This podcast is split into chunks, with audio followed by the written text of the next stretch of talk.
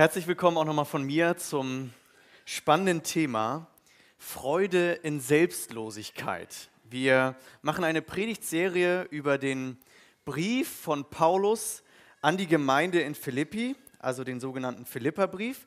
Und wir befinden uns jetzt im zweiten Kapitel.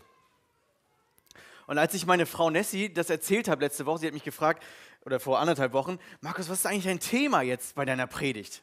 Ich habe gesagt, Selbstlosigkeit sagt sie mir, oh, das ist ja nicht so dein Thema. Ähm, also, wenn jemand spontan von euch lieber predigen möchte, ähm, ja, nee, warum ist das so was, was uns schwerfällt, was mir schwerfällt? Und es ist auch so ein Thema, das hört sich doch widersprüchlich an, oder? Freude in Selbstlosigkeit? Hä? Vielleicht denkst du jetzt, Selbstlosigkeit, das ist doch was für Heldengeschichten, für Märchengeschichten, für, aber nichts für meine Gesellschaft, nichts für meine Arbeitsstelle, nichts für das, was ich in meiner Zeit erlebe. Ich muss mich durchboxen, ich muss Ellbogen rausnehmen. Das funktioniert sonst gar nicht, sonst komme ich gar nicht weiter. Oder vielleicht denkst du jetzt, ähm, alle Mütter zum Beispiel, Selbstlosigkeit, ja, das reicht mir auch langsam mit Selbstlosigkeit, ne? 24 Stunden sieben, nicht schlafen und sowas. Ähm, Selbstlosigkeit, wo soll das irgendwie Freude machen? Das ist doch total anstrengend.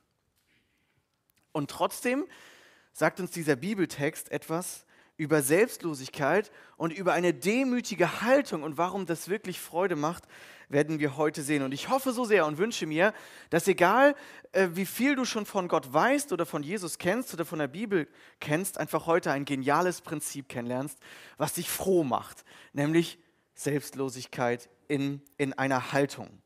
Warum fällt uns Selbstlosigkeit so schwer? Naja, weil wir alle sehr individualistisch aufwachsen. Wir leben in einer sehr individualisierten Kultur und Gesellschaft. Als Kind wächst du als König auf. Alles dreht sich um dich. Ähm, ich kenne das auch selber. Ich bin, mit, ne, ich bin von Komfort einfach verwöhnt. Ähm, als Kind bist du immer weniger in den letzten Jahren, Jahrzehnten, immer weniger in Pflichten eingebunden. Wir müssen wir haben keine Nachkriegszeit mehr, wir müssen nicht unbedingt alles wieder aufbauen oder so, die Kinder müssen überall mithelfen, ist nicht mehr. Das macht jetzt der Staubsaugerroboter, ähm, das Spülen macht die Spülmaschine und trocknen kann sie auch schon. Ja? Also wir werden immer mehr auch in den Kindergärten, in den Kitas erzogen zur Selbstbestimmung. Alles dreht sich um äh, Partizipation, also Beteiligung. Die Kinder dürfen schon wählen, was sie essen wollen. Wir, also ich finde es ja nicht, dass ihr es falsch versteht, ich finde gut, dass auf die Bedürfnisse unserer Kinder geachtet wird. Ich will auch nicht in, also ich grenzt das gleich mal ein bisschen ab, ne? in so eine andere Zeit zurück. Aber trotzdem, es geht einfach sehr viel um mich. So wachse ich auf. Und dann, wenn ich Jugendlicher werde, äh, in der Schule kriege ich auch alles immer mehr so verpackt, dass, dass das alles gut ist für mich und alles dreht sich um mich. Und dann komme ich ins Studium. Da dreht sich auch alles um mich. Ich muss kein CV mehr machen. Deswegen schlägt ja unser Bundespräsident vor, dass es ein soziales äh, Pflicht, einen sozialen Pflichtdienst geben muss. Ich kann das nachvollziehen, weil wir alle lernen nichts mehr von, ich muss mich in ein Kollektiv einbringen. Ich muss auch irgendwas machen für die Gesellschaft. Frag mal heute den Jugendlichen äh, diese, diese Frage, was denkst du, ist dein Beitrag oder dein Invest oder deine Pflicht für die Gesellschaft? Er guckt dich an und sagt, was für eine Pflicht für Gesellschaft. Ich will mich entfalten. Ne? Also, was meinst du damit? Ich verstehe die Frage gar nicht. Also, sozialer äh, Pflichtdienst finde ich eine gute Idee, weil wir lernen alle nicht mehr, selbstlos zu handeln. Uns irgendwo selbstlos in die Gesellschaft einzubringen, ist fast gar nicht mehr der Fall. Nächstenliebe und selbstloses Handeln ist nicht mehr irgendwie der größte Wert. Der größte Wert ist Selbstbestimmung. Und ich merke, dass das, das geht nicht nur, das geht jetzt nicht nur um Kinder und Jugendliche und Aufwachsen, das geht ja auch nicht an mir vorbei. Letztens, äh, letzte Woche war wieder so ein Beispiel, ich hatte mich gerade schön abends aufs Sofa gelegt, ich war kaputt vom Tag und meine Frau äh, sagt zu mir, hey Markus, willst du nicht unsere Kleinste jetzt mal ins Tragetuch nehmen? Ja, wir haben ein vier Monate altes Baby, die Mattea, und seit vier Monaten ungefähr trägt meine Frau fast jeden Abend dieses Kind in der Trage. Und ich denke, oh nee, heute habe ich ein bisschen Nackenschmerzen, sage ich zu ihr, ne? Ah, nee, äh, mach du mal heute, geht meinem Rücken nicht so gut. Und dann fällt mir ein im nächsten Moment, was stimmt bei dir, Markus, nicht? Sie ist so kaputt von den letzten vier Monaten und du schaffst nicht einmal dein Kind zu tragen. Das ist nicht selbstlos. Also ich will damit sagen, auch als langjähriger Christ ertappe ich mich immer wieder, auf meine Bedürfnisse als erstes zu gucken und die des anderen einfach zu übersehen, zu sagen, nee, ich brauche jetzt meinen Feierabend. Und ich glaube, dass es immer so ein Problem ist, äh, ob jetzt in Gemeinde, in Arbeit, in Gesellschaft oder auch in der Ehe, in Beziehungen, mit der Zeit ähm, verliert man so einen Blick für Selbstlosigkeit. Am Anfang ist man so gestartet und hat den anderen und seine Bedürfnisse im Blick. Und genau das war bei der Gemeinde in Philippi das Problem. Wir gehen jetzt mal so ein bisschen in den Text rein ein Schlüsselvers in unserem Text und ihr könnt ihn gerne aufschlagen, wenn ihr eine Bibel dabei habt oder eine Handy-App oder so. Wir befinden uns jetzt, wir, wir, behandeln wirklich die ersten zehn Verse ganz intensiv vom Kapitel 2 und wir, wir arbeiten richtig da drin. Also ich werde immer wieder aus verschiedenen Übersetzungen die Bibelverse anschauen. Deswegen richtig gut, wenn ihr das mitverfolgt und euch da vielleicht was zu aufschreibt.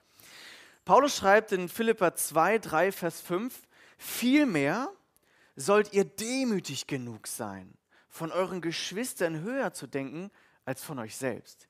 Jeder soll auf das Wohl des anderen bedacht sein, nicht nur auf das eigene Wohl. Das ist die Haltung, die euren Umgang miteinander bestimmen soll. Es ist die Haltung, die Jesus Christus uns vorgelebt hat. Man könnte sagen, das ist so der Kernvers oder das sind so die Kernsätze in, in, diesem, äh, in diesem ersten Abschnitt. Und vielleicht denkst du jetzt, oh Mann, Selbstlosigkeit, wie soll ich, diese, wie soll ich dieses Niveau erreichen jemals? Also ich denke das, wenn ich so einen Text lese. Wie soll, ich, wie soll ich das denn schaffen? Und vielleicht ist es ganz wichtig, das einmal ein bisschen abzugrenzen. Was bedeutet das denn überhaupt?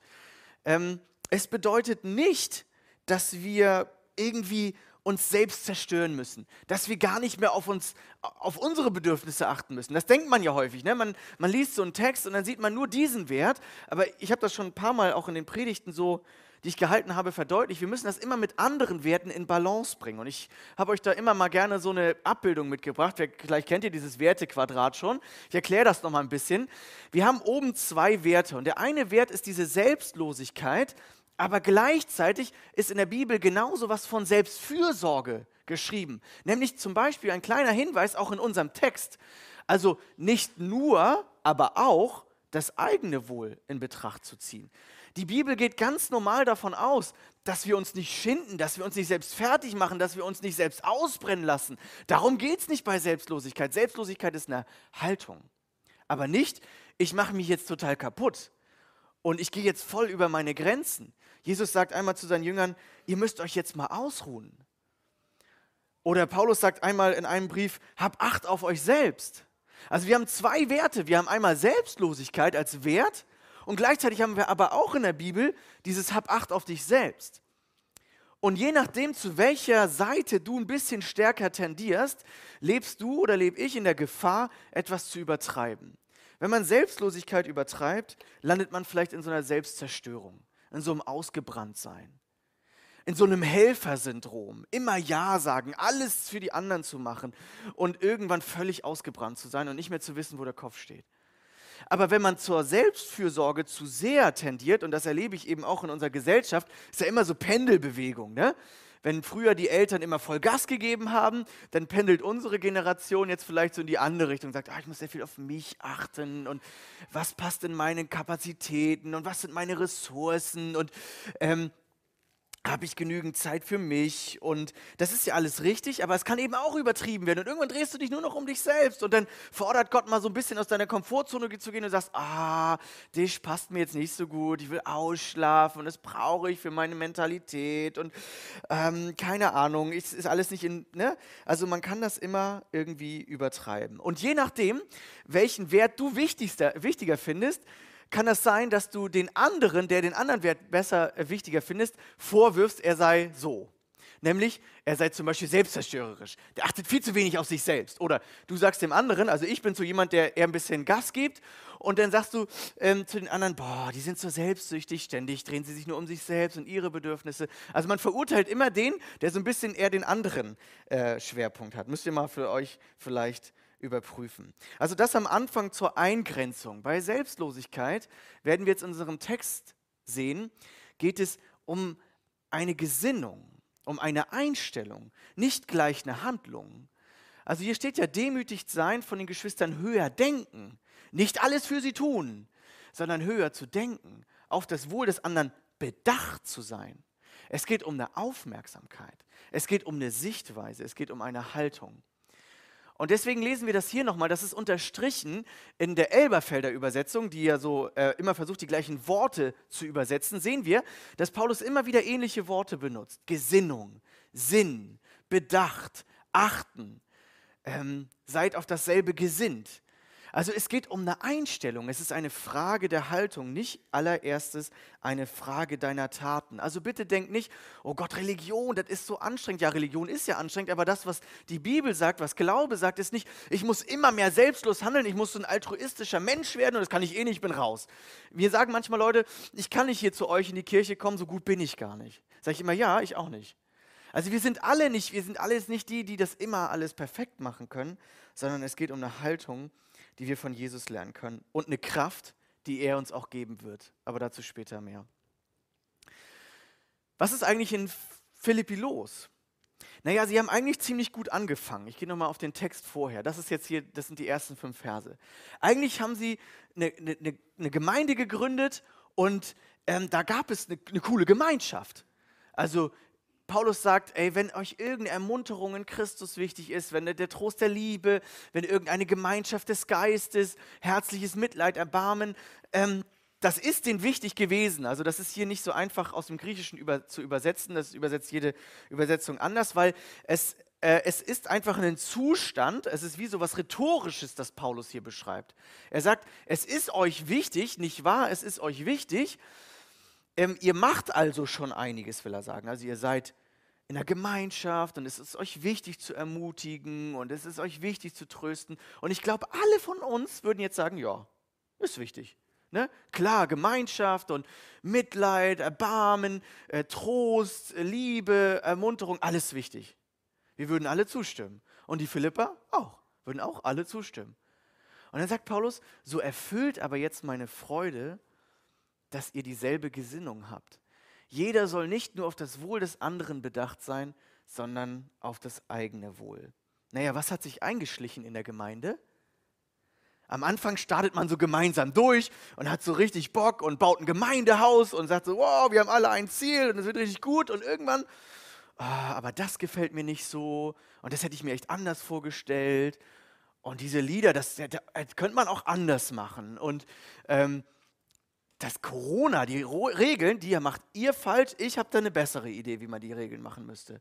Und es geht so in Richtung individualistische Meinungen. Und man hat so, man kann es auch übersetzen, jeder ist auf das eigene fixiert. Und ich bin froh, jetzt haben wir über Individualismus auch manchmal so ein bisschen Vorteile.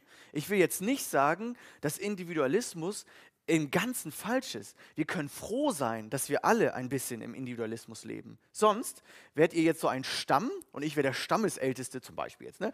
Und ich würde euch jetzt sagen, was ihr zu tun und zu glauben und zu denken habt, ansonsten fliegt ihr raus.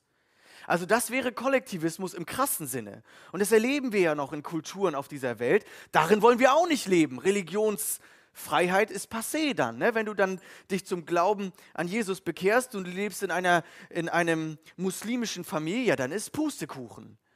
Also Kollektivismus in diesem ganz engen Sinne, da zurück wollen wir auch nicht. Deswegen sind wir auch ganz froh, dass wir manchmal individuell denken und Meinungen haben dürfen, oder? Und übrigens, auch Gott hat nichts gegen Individualismus in dem gesunden Maß. Er spricht dich als Individuum an. Er richtet uns als Individuum. Er besieht uns als einzelner Mensch. Wir können eine Beziehung zu ihm haben. Das ist was Persönliches, was Individuelles.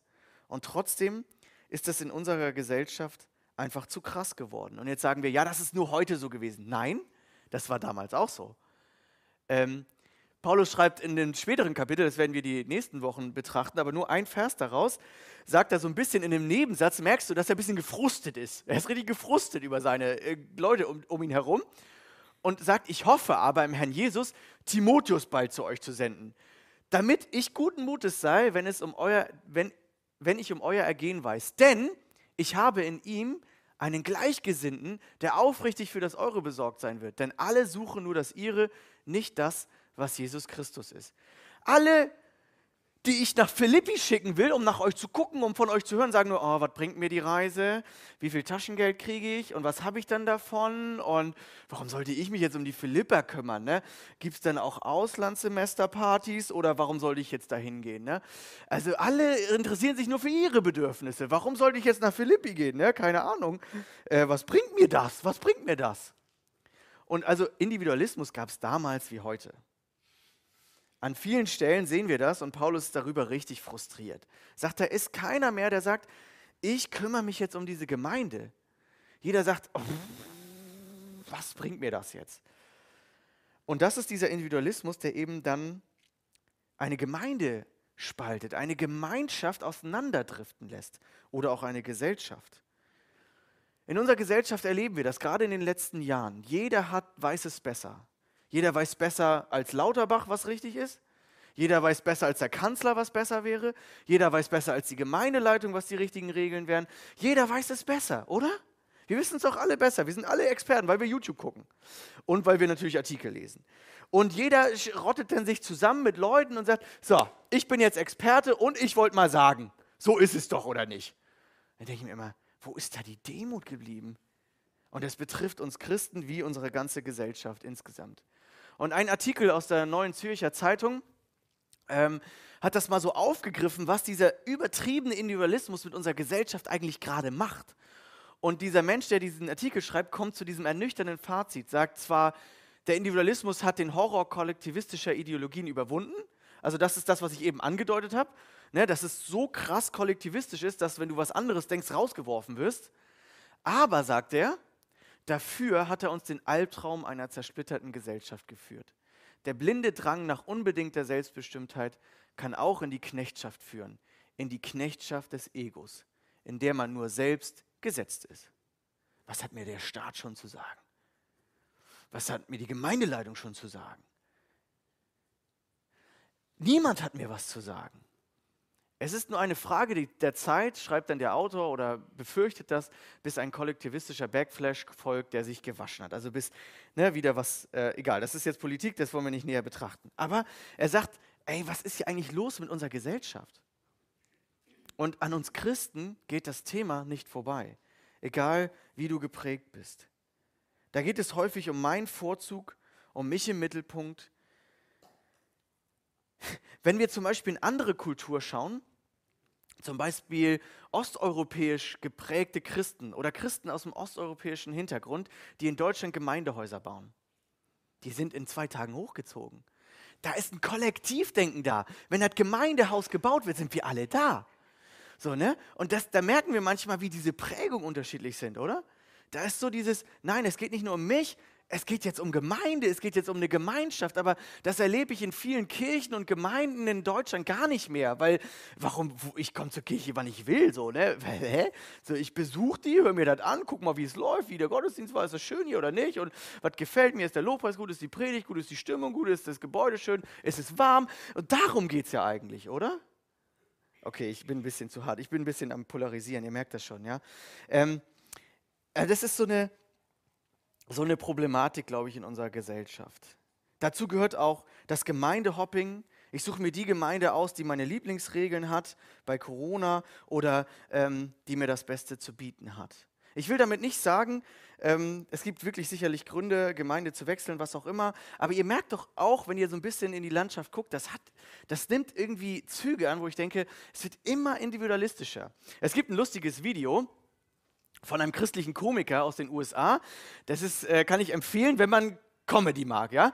Also er, er, er stellt sich sozusagen vor, dass es in Zukunft so eine Virtual Reality Church gibt. Also so eine, äh, der hat da so eine Brille auf und dann ist das Video geht darum, dass er sich dann genau seine äh, seine Gemeinde aussuchen kann. Er kann da so tippen auf seinem Bildschirm, eine Gemeinde aussuchen und dann genau den Musikgeschmack aussuchen und dann sucht er äh, genau aus welchem Predigtthema und ob es eher sanft ist oder herausfordernd oder eher oder eher gnädig oder eher ein bisschen so, ne, dann kannst du das alles auswählen und am Ende steht das am Ende des Videos dieses Motto der Church heißt dann so Make Sunday more uh, a morning all about you, damit sich Sonntagmorgen ganz um dich dreht.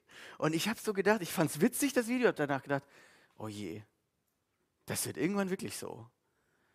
Also das ist so eine Richtung, boah, ey, ich sehe die auch bei mir. Ich habe in den letzten Wochen bei mir gemerkt, dass ich auch total viel am Liedgeschmack so, ne, macht lieber dieses Lied und das Lied und das ist so viel um das, was ich will, ging in Gemeinde und vielleicht kennt ihr das auch. Wenn wir zum Beispiel in der Bibel lesen über Musik, dann sehen wir, dass es eine ganz andere Perspektive gibt. Ganz witzig, gibt wenig Stellen über Musik im Neuen Testament, also im zweiten Teil der Bibel, schreibt Paulus, indem ihr euch gegenseitig mit Psalmen, Lobliedern und anderen geistlichen Liedern ermutigt. Ich bin dafür da, sonntags dich zu ermutigen, nicht mich. Hey, was ist das für ein Blick, ja? Ich dachte, bei Lobpreis geht es um mich, dass mir gut gefällt, dass mir die Lieder gefallen. Nee, da steht was anderes. Hey, ich soll, wir, wir sollen den anderen im Blick haben. Wir singen füreinander, zueinander schon fast, um uns zu ermutigen. Coole Einstellung. Diese Haltung wünsche ich mir von mir. Und Paulus sagt, ey, Demut führt zur Einheit. Das ist der entscheidende Punkt. Demut war damals und heute out. Aristoteles und Sokrates haben Demut für was Schwaches gehalten. Wenn du demütig bist, bist du niedrig und niedrig ist Schwachheit. Du bist dann wie, du bedienst dich nicht deiner Kraft, deines, deiner Vernunft, bist einfach dumm, bist niedrig. Das war die, die Einstellung von Demut. Also Demut war damals nicht in, ist heute nicht in und ich darf dir was verraten, es wird auch nie in werden. Es wird nie in werden. Aber Paulus sagt, in Demut steckt so eine Chance, nämlich die Chance der Einheit. So erfüllt meine Freude, dass ihr dieselbe Gesinnung und dieselbe Liebe habt, in Klammern wie früher, als ihr angefangen habt, als ihr durchgestartet seid, als Gemeinschaft. Und jetzt schreibt er hier, einmütig eines Sinnes seid. Das heißt nicht, die gleiche Meinung in allem haben. Nein. Es heißt aber, so eine Einheit zu haben, ein, eine gleiche Gesinnung zu haben. Und ich werde das gleich nochmal näher erklären. Nichts aus Eigennutz oder eitler Ruhmsucht tut, sondern dass in Demut einer den Höheren achtet als sich selbst. Ich glaube, nur eine integre Haltung führt zu gesunde Gemeinde, nicht gute Programme. Ich mag unsere Programme, wir haben mega nice Angebote und das brauchen wir auch. Wir wollen das nicht gegeneinander ausspielen, das ist richtig cool. Aber ich muss mich immer wieder fragen, was ist denn meine Haltung, wenn ich in Gemeinde komme? Was ist denn meine Haltung, wenn ich in die Familie komme, wenn ich in den Eheabend hineingehe, was ist, was ist meine Haltung? Was ist meine Motivation? Was bringe ich rein? Wie sehe ich die Bedürfnisse des anderen? Oder sage ich, endlich, jetzt ist er oder sie mal für mich da. Jetzt geht es endlich mal um mich. Paulus ermutigt dazu, äh, den anderen höher zu achten als sich selbst. Denn Eintracht in der Gemeinde wird realisiert durch Demut. Die somit geforderte Haltung stand damals wie heute im eklatanten Widerspruch zu den vom Zeitgeist vorgegebenen Normen. Einheit durch Demut bedeutet, die Belange des anderen in den Blick zu bekommen und nicht nur auf die eigenen Interessen fixiert zu sein. Die Basis ist dabei die Liebe. Dagegen lassen sich Selbstsucht, Egoismus und egozentrische Fixierung auf eigene Ziele nicht mit Liebe und Einmütigkeit verbinden. Aufrichtige Liebe aber verbindet und vermag selbst den Einzelgänger zu integrieren ein achtsamer Umgang miteinander, einander zu, zuzuhören und das Bemühen, sich in den anderen hineinzuversetzen, lassen gegenseitiges Verständnis wachsen und sind Fundamentpfeiler für Einmütigkeit. Das habe ich in einem Kommentar gelesen und das ist so gut ausgedrückt, da habe ich gesagt, das kann ich nie, nie so gut formulieren wie der Mensch da. Das ist eigentlich, worum es geht in dem Text. Und ich merke, diese Demut geht mir auch immer mal wieder abhanden. Demut bedeutet, den anderen in Blick zu nehmen. Das heißt nicht, dass du alles so denken musst wie der andere, alles so denken musst wie ich, sondern es bedeutet, mal sich runterzustellen und nicht in dieses, ich mach dich jetzt runter. Also so, ich bin der Erwachsene und ich mach dich jetzt runter, wie so ein Kind. Da gibt es in der Kommunikationswissenschaft wirklich so eine Problematik, dass man sich, wenn man sich so rüberstellt, den anderen in so ein Kind-Ich drückt und der muss sich dann so rechtfertigen. Und das ist eigentlich eben nicht Demut. Demut ist, den anderen verstehen zu wollen.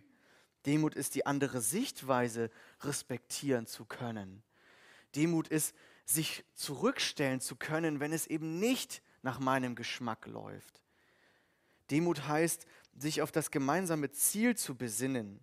Nicht sich äh, total fertig zu machen selber. Das bedeutet Demut nicht. Sondern einfach sich in der Position zu Gott einzuordnen und zu sagen, ich habe ja gar nicht die Weisheit mit Löffeln gefressen. Ich habe ja gar nicht den kompletten Überblick, aber es hat einer. Aber er hat ihn. Ich habe ihn nicht. Wie kann ich mir anmaßen, an seine Position zu gehen und zu meinen, ich weiß es besser als du, weil es weiß ja nur einer wirklich richtig besser und alles. Aber ich doch nicht. Also Demut heißt eigentlich eine Relation zu Gott einzunehmen, die einfach nur vernünftig ist, die einfach nur angemessen ist. Und dann kommt Paulus dazu, dass er das Gegenteil von Demut benennt. Er sagt nicht, das Gegenteil von Demut ist, ähm, ja, du musst jetzt, äh, also die, das, er sagt nicht, Demut ist, du, du brauchst jetzt nicht dein, deine Meinung loswerden, sondern er sagt, Rechthaberei und Überheblichkeit dürfen keinen Platz bei euch haben. Später im Philipperbrief benennt er sogar zwei Frauen, die Evodia und die Zintiche, dieselbe Gesinnung zu haben im Herrn. Die haben gen genau das, was er ermahnt hat, ist dort leider schon schiefgegangen. Die Evodia und die Sintiche, die standen wahrscheinlich, ich habe mich schon mal gefragt, warum er überhaupt Namen nennt hier im Brief. Aber wahrscheinlich waren die schon schwer bekannt in der ganzen Gemeinde. Die haben schon ganze Parteiungen hinter sich hergezogen. Die haben schon dafür gesorgt, dass die einen so denken wie Evodia und die anderen wie Sintiche. Und die, die haben vielleicht schon im Hintergrund so miteinander gelästert über die jeweils andere Gruppe. Und ganz ehrlich, dadurch geht Gemeinschaft kaputt. Durch hinterm Rücken über den Ehepartner reden geht auch Ehe kaputt. Du fängst dann an, ein Keil reinzusetzen, weil du dich über den anderen stellst und schlecht über ihn redest, überheblich über den anderen redest. Wenn du rechthaberisch bist, bedeutet das nicht, dass du keine Meinung haben kannst, sondern dass du trotzdem deine demütige Sichtweise nicht verlierst, dem anderen zuzuhören. Und ich muss ehrlich sagen, das fällt mir mega schwer. Das Thema ist wirklich eigentlich nicht meins. Oder doch, vielleicht gerade meins. Ich war letzte Woche in einem Konfliktgespräch mit unserem Team bei der Arbeit und wir waren sehr unzufrieden mit etwas, was bei uns blöd gelaufen ist. Einer unserer ähm, Kollegen wird das Team verlassen. Und wir haben die Schuld bei den anderen gesehen, die da so ein bisschen Entscheidungsgewalt im höheren Gremium dafür hatten. Und ich habe mich so reingesteigert die letzten Wochen und Monate und gesagt, das kann doch nicht wahr sein und ich habe recht. Also so habe ich nicht gesagt, aber es ist doch ganz klar, wie die Sache zu sehen ist. Und dann bin ich in dieses Gespräch reingegangen und dann haben die anderen mir mal ganz ruhig ihre Sichtweise erklärt. Wie schwer das dann ist, demütig zu bleiben. Und eigentlich, wenn man ganz ehrlich ist, zu sagen, ja, doch, an der Sichtweise ist echt einiges dran. Ich habe es nur einseitig gesehen. Aber ich habe erstmal Nein, Gegenargument, Recht behalten. Stimmt doch nicht, ist blöd, ich bin zornig. Und das kennen wir alle, oder? Ob jetzt eher ein bisschen introvertiert oder eher ein bisschen outgoing, so wie ich. Das kennt ja jeder von uns. Rechthaberei führt zu Parteiungen, zu Spaltungen, bringt Gemeinden auseinander, bringt Ehepaare auseinander. Und das müssen wir dringend verhindern. Und gerade in der Corona-Zeit habe ich gedacht, boah, was haben wir diese Bibelstelle nicht gelesen oder was? Lasst nicht zu, lasst nicht zu, dass euch irgendetwas gegeneinander aufbringt. Lasst es nicht zu, sagt Paulus. Sagt er schon vor 2000 Jahren. Und ich denke mir, lasst nicht zu, dass euch irgendetwas gegeneinander aufbringt. Und wir haben an vielen Stellen daran gefailt. Ich bin froh, dass das in unserer Gemeinde nicht der Fall gewesen ist, sondern dass wir, dass wir uns aufs Ziel gemeinsam ausgerichtet haben. Dass wir weiter geguckt haben, was, worum geht es eigentlich bei Gemeinde? Worum geht es bei unserer Gemeinschaft? Worum geht es bei unserem Ziel? Im letzten Kapitel könnt ihr nachlesen, ich glaube in Vers 27 oder so, da sagt Paulus, was ist eigentlich das Ziel von Gemeinde? Richtet euch nach dem Evangelium aus. Darum ging es letzte Woche. Und wenn ihr euch aber an so Kleinigkeiten, an euren Meinungen zerspaltet und dann meint, Briefe und Mails zu schreiben mit besserwisserischen Argumenten, dann zerspaltet ihr die Gemeinde. Dann ist es Rechthaberei. Paulus sagt nicht, ihr dürft keine eigene Meinung haben. An einer Stelle gibt es einen ganz interessanten Vers im Römerbrief. Das ist also ein Brief, den schreibt Paulus an eine Gemeinde in Rom. Und er sagt, ey komm, bei Kleinigkeitsfragen, bei kulturellen unterschiedlichen Fragen, die gibt es. Da gab es Judenchristen, also da gab es Juden, die haben sich zum Christentum gewandt. Und es gab aber auch Heiden, griechisch geprägte Menschen, die haben sich auch zum Christentum bekannt. Und zwei ganz unterschiedliche Kulturen. Die Juden haben ganz viele Traditionen gehalten, ganz viele Feste, ganz viele Feiertage. Und die Griechen haben gesagt, muss ich jetzt etwa auch diese Feiertage halten als Christ? Und Paulus sagt, hey komm, der eine macht einen Unterschied zwischen heiligen Tagen und gewöhnlichen Tagen, der andere eben nicht. Der macht so einen Unterschied nicht. Und er sagt jetzt nicht, ja, da müsst ihr euch, da müsst ihr euch einigen, da müsst ihr endlich mal eine Meinung zusammenfinden, sondern er sagt, ähm, wichtig ist, dass jeder voll überzeugt ist. Weil ihr steht ja dann mit eurer Meinung auch vor Gott. Und wichtig ist eben in der. Wichtig? Na? Vom Sing zu viel gesungen gestern, oder? es knackt.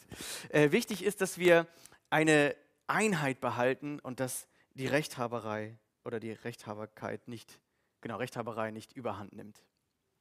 Und dass wir uns auf ein gemeinsames Ziel ausrichten. Das gemeinsame Ziel ist eine Haltung. Habe ich gerade schon erwähnt, das Evangelium. Worum geht es eigentlich in der Bibel? Was ist das, was Gott von Gemeinde möchte? Wir haben in den letzten Jahren gemerkt, oder schon, das ist eigentlich schon ein paar Jahre mehr her, also ungefähr zehn, ähm, schon ein bisschen mehr, und haben da gemerkt, ja, in Gemeinde machen wir ganz viel. Jeder macht ganz viele Aktionen, jeder hat gute Ideen, jeder macht irgendwas, jeder macht dies und das und Andi und ich haben, wir haben das angefangen zu gründen und dies, aber irgendwie fehlte so das gemeinsame Ziel der eine hatte eine Vorstellung, so soll es laufen, der andere so. Und wir haben in den letzten Jahren deswegen so eine Gemeindevision entwickelt und uns überlegt, was bedeutet es eigentlich, gemeinsam zu, unterwegs zu sein? Wir wollen uns auf etwas verständigen, auf ein Ziel verständigen. Denn deine Haltung äh, bestimmt die Qualität deiner Handlung. Das Wie ist wichtig. Mit welcher Motivation komme ich und nicht, was genau machen wir, das ist gar nicht so entscheidend, sondern das gleiche Ziel zu haben, die Haltung zu haben. Danke. Hoffentlich ist es besser wir haben uns deswegen auf eine Gemeindevision verständigt und ich habe, wenn du äh, neu in unserer Gemeinde Mitglied wirst, so wie zum Beispiel Roxana und ihre Familie und Soltan, wenn ihr jetzt, dann, dann kriegt ihr so ein Gemeindemitgliedspapier und da steht eben das Ziel drin. Warum? Weil wir sagen, hey, wenn, wenn, wenn, wenn wir hier in der Gemeinde sind, haben wir ein gemeinsames Ziel. Wir wollen, dass Menschen in Kiel und Umgebung zu leidenschaftlichen Jesus-Nachfolgern werden. Das ist unser Ziel von Gemeinde. Ähm, kannst du mir mal einfach so ein Mikro geben, dann mache ich das damit. Ist besser, Kai? Okay, gut. Und haben uns einfach auf eine Vision verständigt und gesagt, das ist unser gemeinsames Ziel. Und darauf wollen wir hinaus. Das sehen wir aus der Bibel als Gemeindeziel. Und wenn man sich daran hält und das sieht, dann können auch unterschiedliche Meinungen uns nicht vom Ziel ablenken. Und Einheit ist das Oberziel. Paulus sagt, Einheit macht mich glücklich. Einheit macht Freude. Warum? Ich glaube, er sagt, das macht meine Freude vollkommen, weil er einfach sieht, ihr bleibt zusammen, ihr bleibt eine Gemeinschaft, ihr trennt euch nicht. Und vielleicht sagst du jetzt, wieso? Nein. Meine eigene Meinung zu haben, das macht mich doch glücklich. Eine Diskussion gewonnen zu haben, das macht mich doch glücklich. Mich durchgesetzt zu haben auf der Arbeit, das macht mich doch letztendlich glücklich. Und wenn du dann im Nachhinein guckst, du hast eine Diskussion gewonnen, du hast deinen Frust ähm, äh, breit gemacht, wie sagt man das, Luft gemacht und du hast alles, äh, du hast deinem Ehepartner mal die Meinung gesagt, du hast mal gesagt, so geht's nicht weiter, du machst alles falsch und was ist danach? Geht es dir dann besser? Geht es mir dann besser? Nee, eigentlich nicht, oder? Besser geht es uns, fröhlich sind wir, wenn wir eingebunden sind in eine Gemeinschaft, wenn wir merken, wir sind in einer Einheit unterwegs. Und hey, ich sage euch was, das erlebe ich bei uns in unserer Gemeinde in den letzten Jahren. Das ist so genial, das so, diese Einheit zu erleben, gemeinsam mit euch Dinge zu gestalten. Wenn ich gestern das Sing erlebt habe, wenn ich das erlebe, äh, mit euch im Mitarbeiterkreis zu sitzen, ich liebe das, ich freue mich richtig auf diese Zeiten, weil ich weiß, wir sind gemeinsam unterwegs, man ermutigt sich einander, man profitiert voneinander, man, man man hat ein Ziel. Hast du schon mal ein Projekt mit jemandem zusammen gemacht und ihr hattet ein gemeinsames Ziel und ihr habt euch auf eine gemeinsame Bahn begeben und ihr habt euch äh, unter Kompromissen verständigt und am Ende ist was richtig Cooles draus rausgekommen? Hast du schon mal in einem Team gearbeitet, das zusammen an einem Strang zieht? Weißt du, wie happy das macht? Ja, weißt du dann wahrscheinlich. Das ist einfach was, du bist nicht allein auf weiter Flur. Wir sind nicht für uns alleine geschaffen. Wir sind nicht dafür geschaffen, unsere individualistische Meinung nur übers Internet reinzubringen und zu Hause alleine ohne Gemeinde zu sitzen. Das ist nicht die Lösung. Die Lösung ist Unterordnung, die Lösung ist Demut, die Lösung ist Eingliedern. Und wisst ihr was? Genau das war die Haltung, die Jesus uns vorgemacht hat. Und jetzt kommen wir zu einem der größten Texte über Jesus im Neuen Testament. Vielleicht einen der wichtigsten Texte. Und er beschreibt genau das, dass Jesus nicht auf seinem Recht beharrt hat. Er hätte aber das Recht gehabt. Und jetzt argumentiert Paulus alles, was er vorher geschrieben hat, eigentlich mit dem, was Jesus uns vorgemacht hat. Geht so miteinander um, wie Christus, Christus es euch vorgelebt hat. Obwohl er Gott war, bestand er nicht auf seinen göttlichen Rechten. Merkt ihr was? Rechthaberei, Rechten, nicht auf seinen Rechten bestehen. Er verzichtete auf alles. Er nahm die niedrige Stellung eines Dieners an. Und er wurde als Mensch geboren und als solcher erkannt. Er hat sich nicht mal prunkvoll noch so ein paar göttliche Gadgets geben lassen, dass man direkt sieht, wer da vor dir steht dass er sich direkt erhebt und sagt, hör mal zu, so redest du nicht mit mir, du weißt, siehst ja schon, wer vor dir steht. Ich hatte letztens so einen peinlichen Moment, ähm, da bin ich auch in so, in so eine Überheblichkeit reingerutscht. Das war vor ein paar Wochen, da war ein werdender Teenager aus unserer Gemeinde bei meinen Eltern zu Besuch und hat Pancake gebacken. Und ich kam so in die Küche rein und er packte die Pancake ohne Butter in die Pfanne. Ich sag, da brennt das an. Pack Butter rein. Nein, ich brauche keine Butter. Ich sag, pack Butter rein, da brennt das an. Ich brauche keine Butter, da steht so ein Rezept und ich weiß das besser. Und dann plötzlich, das ist so peinlich, will ich euch am liebsten gar nicht erzählen, komme ich in so eine in so, in so eine Dingshaltung rein und sage, du weißt schon, wer vor dir steht und wer dir das gerade sagt. Peinlich, würde ich euch niemals erzählen, würde ich da jetzt nicht drüber predigen. Peinlich, wie bitter. Wie, also ich muss doch nicht vor einem 13-Jährigen sagen, du weißt schon, wer vor dir steht. Ja, wer steht denn vor dir? Gemeindeleiter, ja, was hat das mit Pancakes zu tun? Bin ich blöd oder was? Also warum muss ich mich erheben über jemanden, lass ihn doch diese Pancakes verbrennen. Aber man muss sich dann brüskieren und sagen, weiß schon, wer ich bin, ne?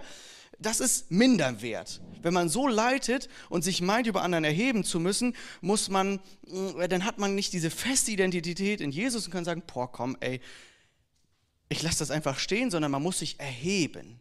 Und das ist peinlich. Jesus musste das nicht. Sagt nicht, du weißt schon, wer vor dir steht. Ähm, Jesus ist als Mensch erkannt worden. Er hat sich nicht mal irgendwie brüskiert oder toller dargestellt. Er erniedrigte sich selbst und war gehorsam bis zum Tod. Achso, übrigens, die Pancake, die waren wirklich nicht verbrannt. Er, er, hatte recht. Er erniedrigte sich selbst und war gehorsam bis zum Tod, indem er wie ein Verbrecher am Kreuz starb. Deshalb hat Gott ihn hoch in den Himmel gehoben und ihm einen Namen gegeben, der höher ist als alle anderen Namen. Vor diesem Namen sollen sich die Knie aller beugen, die im Himmel und auf der Erde und unter der Erde sind und zur Ehre Gottes des Vaters werden alle bekennen, dass Jesus Christus der Herr ist. Was sagt dieser Text? Gucken wir genau rein. Was sagt dieser Text? Jesus hat sich erst gebeugt, demütig verhalten, selbstlos gehandelt, auf alles verzichtet, um dann ausgebrannt und niedrig und verzweifelt und mit ganz wenig Minderwert und keiner Position zu enden? Nein, sondern um danach erhöht zu werden. Jesus hatte eine demütige Haltung. Wir Menschen, wir bestehen gerne auf unser Recht. Wir meinen immer überzeugt zu sein, wir sind im Recht, obwohl wir es häufig gar nicht wissen, weil wir beschränkt sind. Jesus bestand nicht auf sein Recht, obwohl er alles wusste und alles hatte. Jesus verzichtet auf seine Stellung und wird zum Diener. Wir spielen uns gerne auf, so wie ich das gerade erklärt habe, und sehen es gar nicht ein, dass wir dienen müssen. Was ist das für ein altes Wort? Jesus erniedrigte sich selbst und war gehorsam. Bis zum Kreuz gab er sich auf. Er agierte selbstlos für ein höheres Ziel. Wegen der vor ihm liegenden Freude, heißt es mal im Brief an die Hebräer, hat er das Kreuz erduldet. Es hat ihm auch keinen Spaß gemacht. Selbstlosigkeit macht nicht immer Spaß. Dienen macht nicht immer Spaß. Aber für ein höheres Ziel, es ist die Freude ever, weil er hat dafür die größte Rettungstat der Menschheit vollbracht und uns alles in seine Familie geholt. Und das wird Freude für immer sein. Und deswegen können wir lernen, uns so unterzuordnen wie Jesus. Und obwohl er Gott war, obwohl er Gott ist und eigentlich alles sich um ihn drehen müsste, war er als normaler Mensch erkennbar und hat sich gar nicht, hat sich Anbetung gar nicht eingefordert, hat sich gar nicht in den Vordergrund gestellt. Hey, wie krass ist das? Und das Ergebnis davon wollte ich eben andeuten. Das Ergebnis von Beugen, von Demut ist nicht, dass ich am Ende nichts bedeute, sondern Jesus wird erhoben. Jesus wird erhöht werden. Wer sich jetzt beugt, wird in Ewigkeit erhöht werden. Das ist eigentlich die Aussage des Textes, des zweiten Abschnittes. Guck mal, Jesus hat sich gebeugt, hat selbstlos gehandelt, war demütig, aber in Ewigkeit wird er dafür erhöht werden. Und wisst ihr, was das für mich bedeutet? Wer sich jetzt beugt, wird später erhöht. Wir werden einmal herrschen. Wenn du Jesus annimmst und dich unter Gottes Wort beugst, wenn du sagst, ja, Gott hat mir was zu sagen, ich weiß nicht alles besser. Ja, ich will mal auf ihn hören. Ich will mich übervorteilen lassen. Ich will mal zurückstecken. Ich will Gott gehorchen. Dann wirst du am Ende erhöht werden von Gott. Du wirst in eine Stellung kommen, die sei super unverdient, aber die ist so genial. Wir werden mitherrschen. Was, wie, wie krass ist das? Und wer sich aber jetzt nicht beugen will, wer jetzt sagt, ach, Demut ist nichts für mich, mir hat niemand was zu sagen, schon gar nicht Gott, schon gar nicht die Bibel, der wird am Ende sich beugen müssen. Und dann wird es unangenehm, weil das ist dann nicht mehr freiwillig. Meine Haltung bestimmt meine Handlung. Ich möchte zum Schluss einfach dich fragen, wie gehst du, wie gehst du in deine Ehe rein? Wie gehst du in deine Familie rein? Geht es um deine Bedürfnisse oder gehst du mit diesem Blick für den anderen hinein? Wie gehst du in Gemeinde hinein? Geht es um die Ermutigung des anderen an, an, an den Sonntagen oder geht es vor allem um mich? Ich will auftanken. Was ist deine Haltung? Es geht vielmehr um das Wie, auch in deinem Team. Vielleicht musst du eine neue Motivation irgendwie finden und mal für Gott beten und sagen, Herr, schenk mir neu das Ziel, wir gehen ja häufig so in Teamtreffen rein, sagen, beten Herr, dass es gut wird, dass wir eine gute Idee haben, dass wir ein gutes Thema haben. Aber beten wir für meine Motivation, beten wir für unsere Motivation. Herr, gib mir Liebe für mein Team, gib mir Liebe für das Ziel, Liebe für das, was du möchtest. Gib mir Zielorientierung. Vielleicht ist das das, was du dir neu vornehmen kannst. Und ich habe dir auch Ermutigungskarten mitgebracht. Vielleicht kann das ein kleiner Schritt sein. Paulus sagt ja am Anfang, nicht wahr, es ist euch wichtig, einander zu ermutigen. Das kann ein kleiner Schritt sein, mal eine andere Perspektive zu bekommen. Und eine Ermutigungskarte, ihr könnt euch einfach eine mitnehmen, jemandem in der Gemeinde zu schreiben oder jemandem in deiner Familie zu schreiben, zu sagen, ist total gut, was du da gemacht hast oder wie du bist oder was Gott da in dich hineingelegt hat. Nimm doch nachher mal so eine Karte mit und nimm mal eine andere Perspektive rein. Mir hilft das total. Und dann merkst du, was für eine Freude entsteht, wenn wir uns alle ermutigen, wenn wir alle den anderen im Blick haben. Dann hatte ich ja 80 Leute im Blick. Kann man auch übertreiben, seid auch sensibel ne, mit dem Ermutigen. Man kann das auch zu viel machen, aber stellt euch das mal vor, wenn jeder den anderen im Blick hat, jetzt so mal im krassen Sinne, im ideellen Sinne, dann ist niemand, der untergeht. Niemand. Egal wie es dir gerade geht, egal wie wenig Kraft du innerlich gerade empfindest, niemand geht dann unter. Und diese Haltung wünsche ich mir. Und wir werden gleich ähm, eine Lobpreiszeit haben, wo wir das besingen werden, was Jesus eigentlich für uns getan hat. Und ich ähm, finde dieses Lied so gut, was für ein Mensch, was für ein Gott. Und ich will jetzt gemeinsam mit uns beten und dann euch mit hineinnehmen in das, was wir jetzt singen werden. Ihr könnt gerne dazu einmal aufstehen.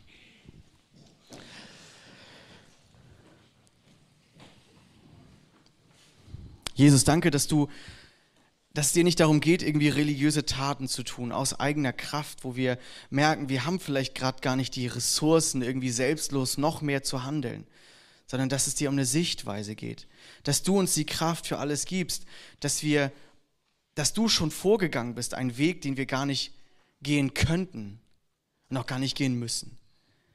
Aber wir wollen diese Haltung von dir lernen, wir wollen dieses Herz von dir bekommen. Und ich bete echt, dass wir ein Herz bekommen, das demütig ist, das sich nicht erhebt, das nicht auf seinem Recht besteht und rechthaberisch ist.